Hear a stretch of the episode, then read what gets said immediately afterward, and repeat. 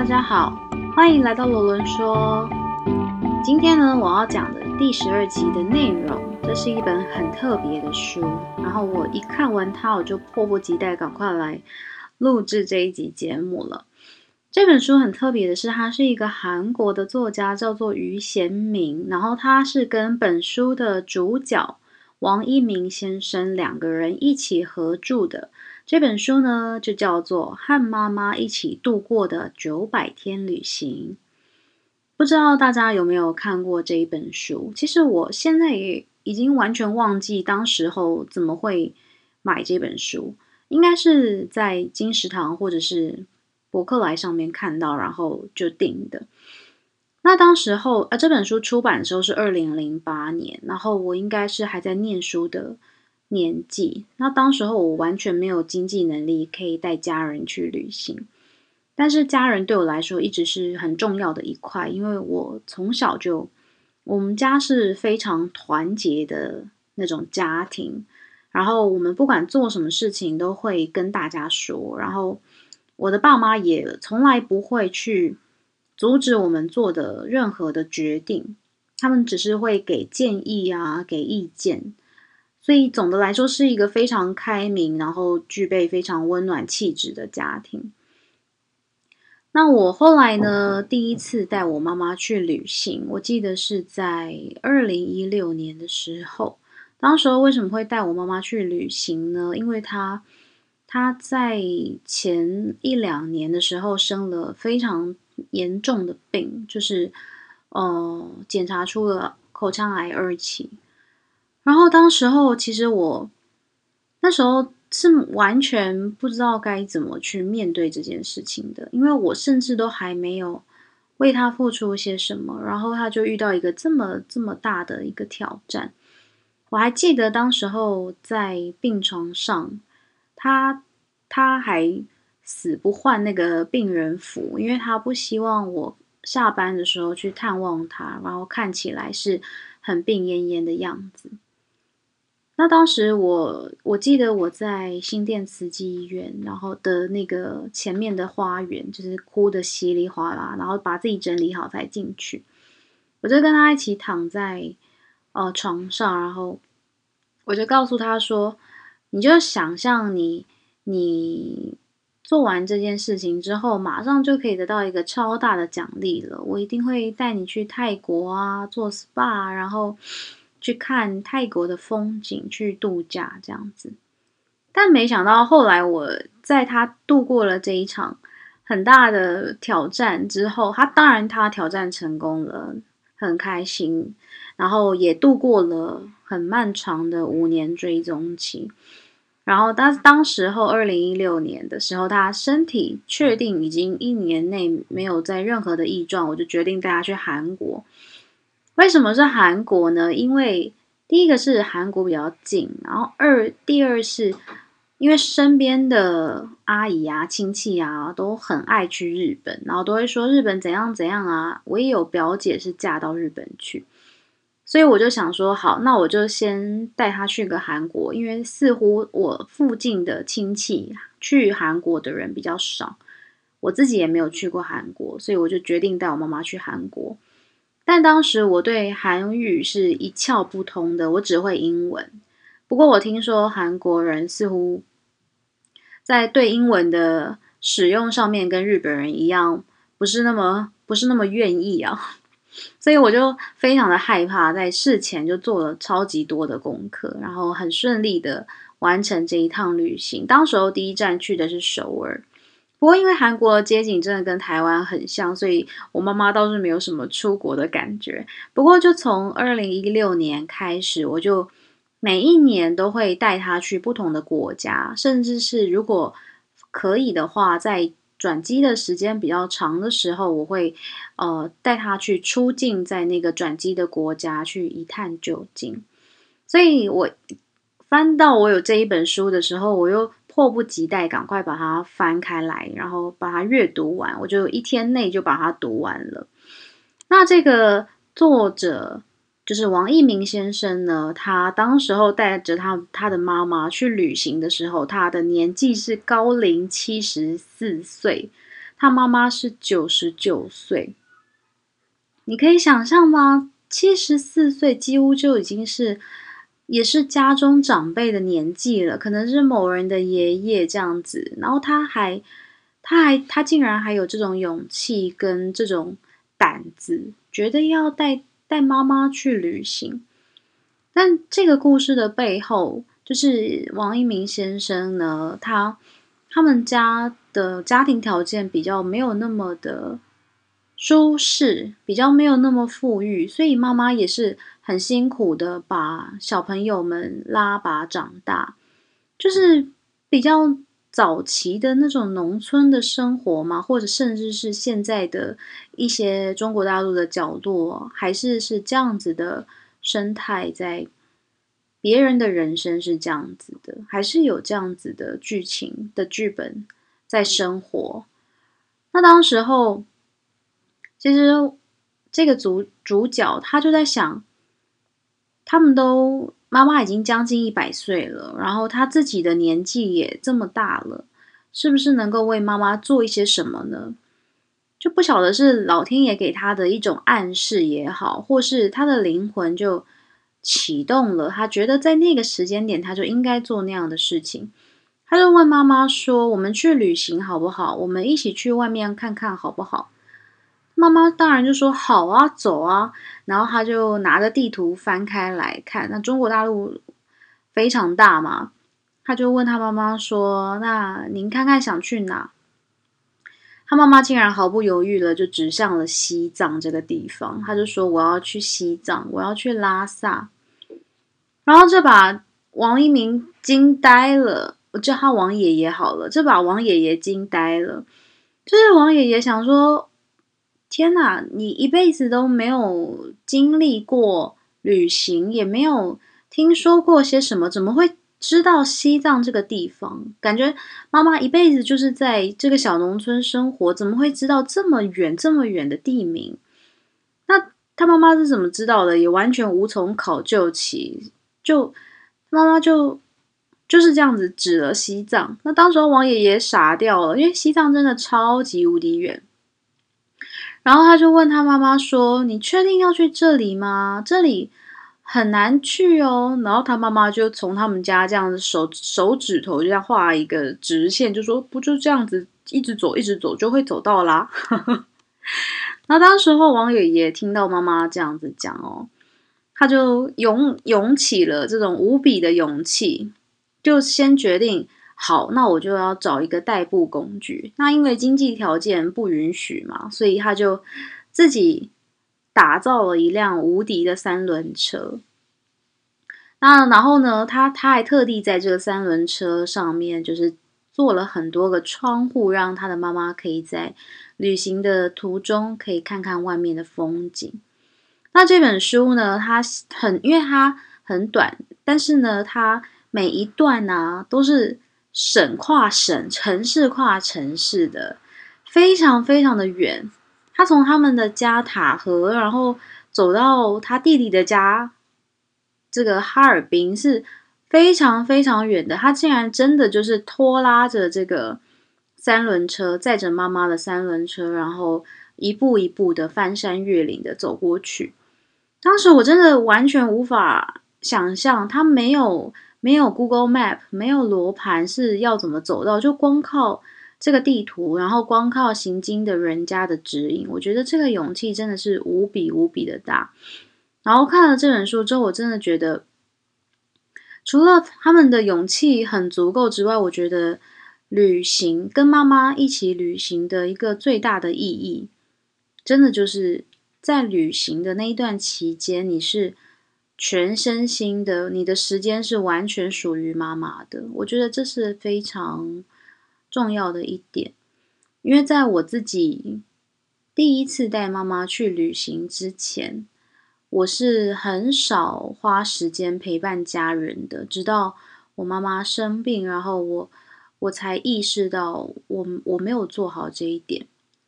那也可以。就是不不羞愧的告诉大家，其实，在第一次我跟妈妈去韩国的旅行的过程当中，虽然是顺利的完成了，我指的顺利的完成是顺利把他从韩国带回台湾，但其实当时候我们是非常多口角的，甚至是我现在想起来是一点小事啦，就是我可能在买东西啊，或者是在逛。带妈妈去一些有名的地方逛啊，然后妈妈比较节省嘛，就会一直说你为什么要买这个？你跟那个人很熟吗？因为我我就想要买东西，看到一些东西，我就想要送给某个朋友，或者是想要买给谁。然后我妈妈就因为韩国的钱很大嘛，就是数值都比较大，就动不动就一千、两千，然后五千、一万这样子。但事实上，相对的比较起台币，其实没多少钱。然后我妈就每天都很紧张，然后就会就是那个碎碎念的程度就是 double 上去。然后当时候我是夏天，又比较烦躁一些。然后我还记得有一幕是我们俩在明洞的十字路口，然后我有点忘记，反正总而言之，我妈妈又是在发挥着她的碎碎念的功力。然后我真的就受不了，我就觉得我到底做错了些什么？就是旅费也是我自己出的钱，然后机票也是我自己出的钱，我为什么不能够舒适一点的花用？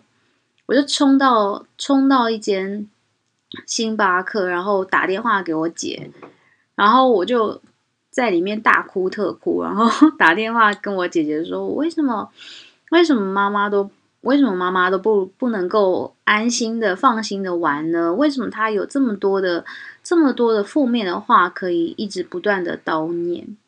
然后当时候我姐就讲了一句话，完全就让我闭嘴。她就说：“因为你很少跟他相处啊，其实他就是一个这样的人，他就是会为钱担心啊，就是会，就是会在他不确定的状况下比较烦躁一点。如果你……”呃，常常跟他相处的话，其实你也就习惯了，你也就，或者是你可以陪着他去抚平他的焦躁吧，而不是直发脾气或者感到惊慌失措。当时候我姐姐那么说，我是非常非常羞耻的，因为我觉得，天哪，我到底在干嘛？然后我就擦擦眼泪，然后买买了两杯咖啡，然后我就出去。就问我妈妈说：“那那我们就和好了，好不好？”然后我就搭个计程车，我们先回饭店，先休息，睡个午觉。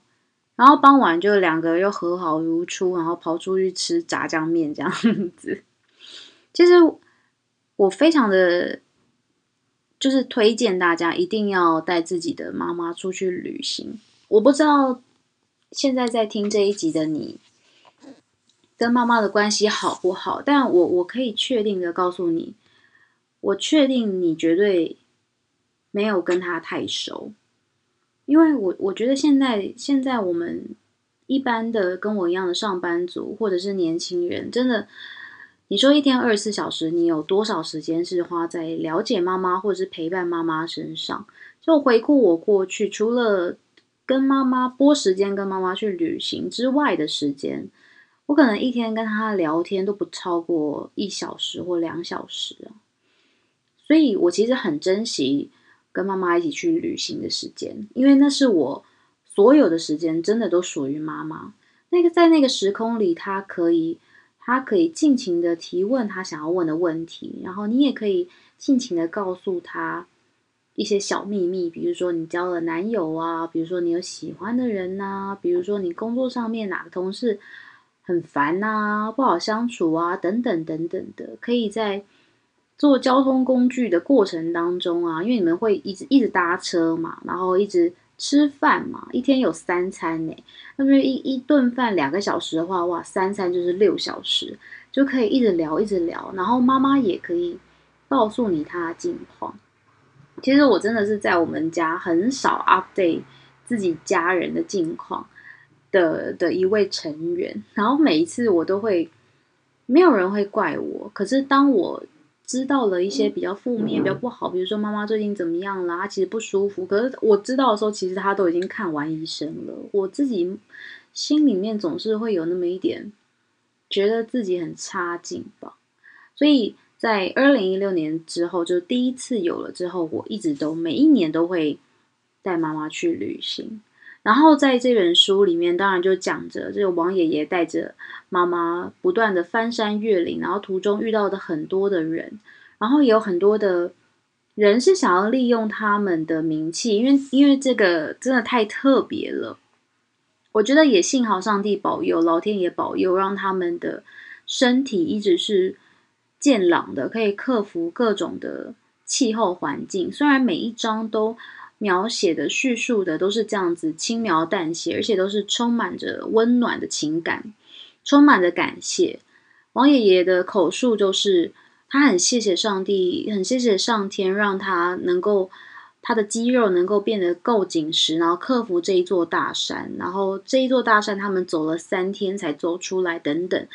但我相信，如果是把把我或者是把你丢到那边的话，大概就吓死了吧，可能。好不容易出来，就赶快逃回家了吧？怎么可能还继续再走下去？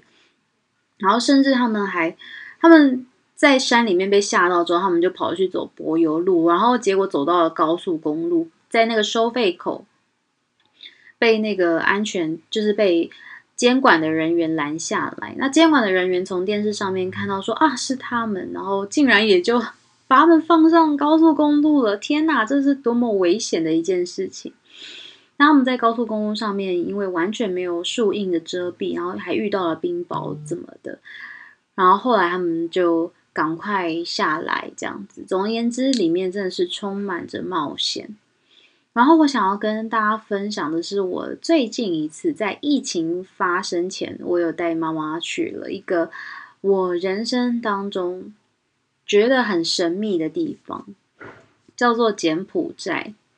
然后呢？为什么想去柬埔寨呢？因为我妈妈说她想去吴哥窟，就像王爷爷的妈妈跟他讲说他想要去西藏一样。我就我就把他的机票买好，然后就带他去了，就我们就飞去柬埔寨。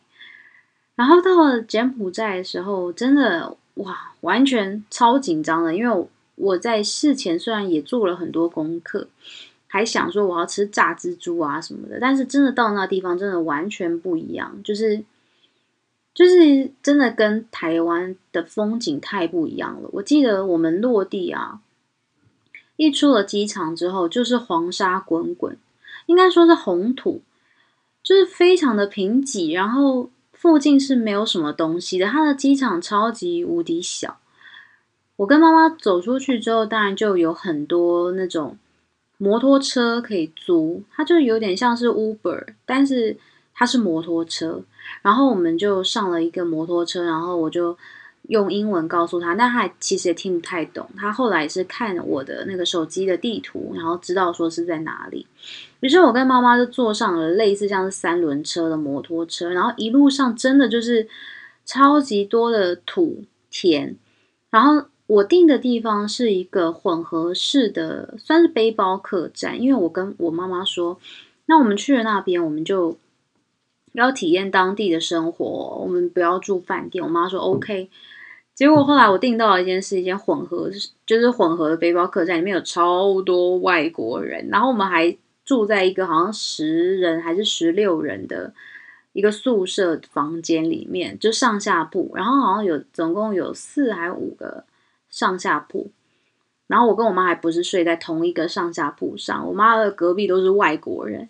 她就说她这一辈子第一次跟外国人一起睡觉，然后她还跟我讲说，她的她的旁边是一个超级高，应该有一百八十公分的一个外国女生吧。然后我们早上七点出门，然后晚上六点回来休息的时候，她都还一直躺在那床上，然后 她还觉得她是不是？他有在呼吸吗？直到就是深夜的时候，可能十一二点，然后他要起来喝酒，我们才知道哦，OK，他没事这样子。那在柬埔寨呢？当然我就预定了一些行程，每一天都有，比如大圈啊、小圈啊，还有女王宫等等的，我们都有去。那真的是必须说，那些遗迹真的，一生当中一定要去看过一次，真的太。太美了，然后太惊人，因为那上面都还有很多，就是几百年前当时候的人他们在那里生活的痕迹。所留下来的一些印记吧。然后导游就一边讲，然后我是有预预约中文的导游，然后我妈妈也感觉她就整个沉浸在那样子的神话故事中，然后以前的人那些朝代那些那些。已经不是我们课本上念的什么清朝、明朝，而是跟我们完全、完全平行时空的一个柬埔寨王朝的故事——吴哥王朝这样子。那很特别的是，在旅行的过程当中，因为我是预约导游团，然后他是凑团的，所以那个团里面有很多来自不同地方的人。也有外国人，然后也有新加坡人，也有香港人，然后我们一起吃饭，一起一起行动，然后嗯，就也有聊天啊什么的，就感觉妈妈好像变成大学生，然后跟交了很多朋友，很像出去出去联谊这样子。其实真的是非常非常欢快的一一段回忆。虽然旅旅途的过程当中真的很累很辛苦，然后也需要。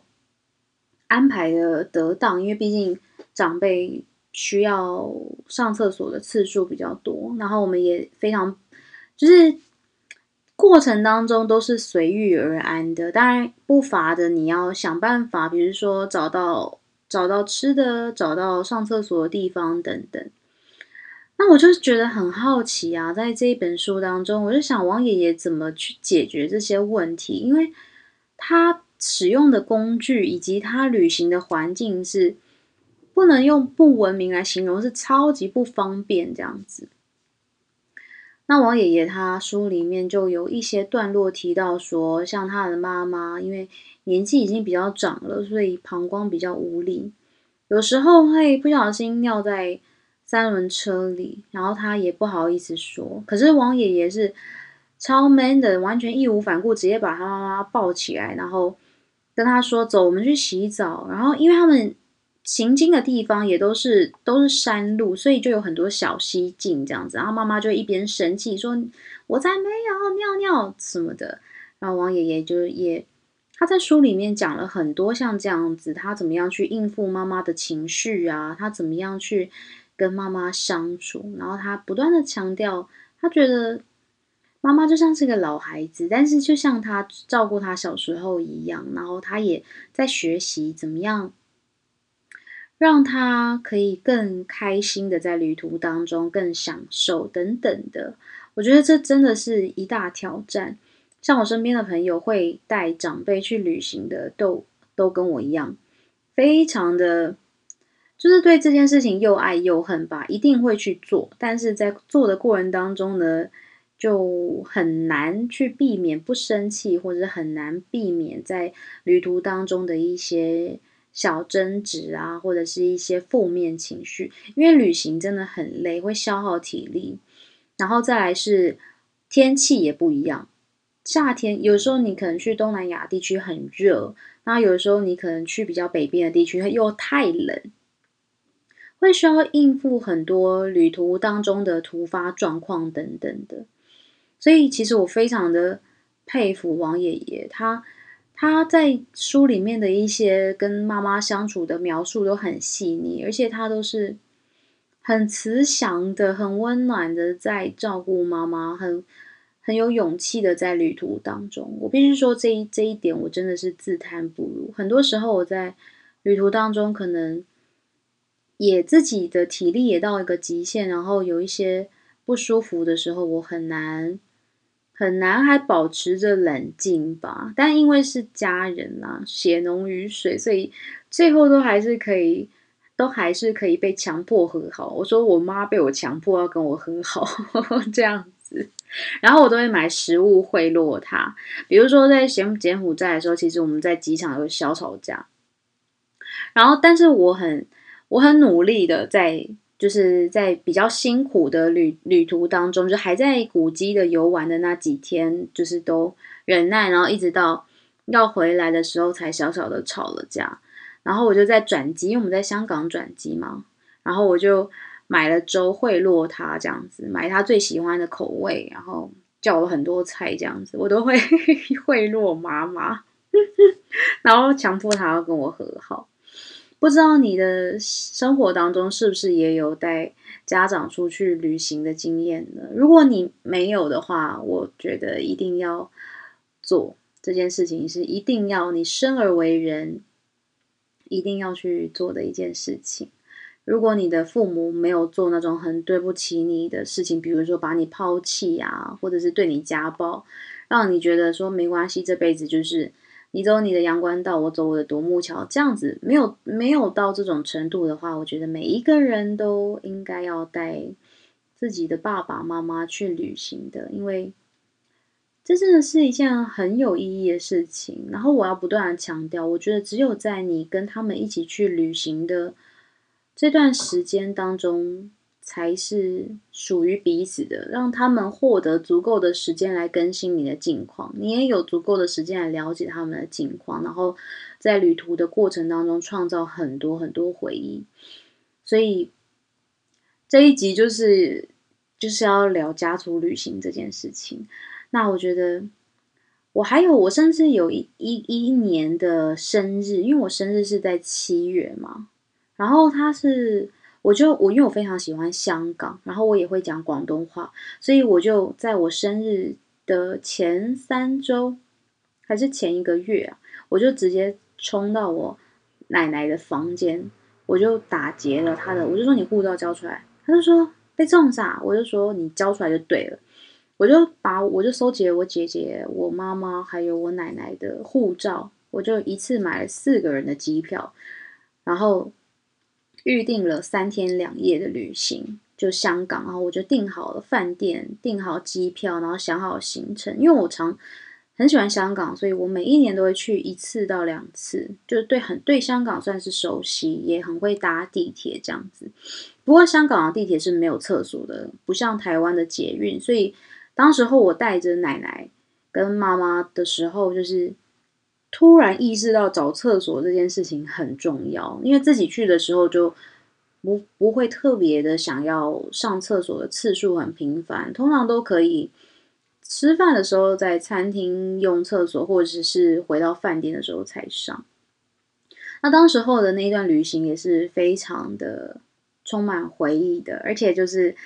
我还记得我生日那一天，我带大家去吃鹅庄，然后去吃烧鹅这样子。我还用广东话点餐，点餐，然后我奶奶整个都傻眼了，她就说：“一当时哦，也要恭贺香港话这样子。”所以我觉得，在旅途多人当中，创造回忆一直都是一个人人生当中非常非常重要的事情。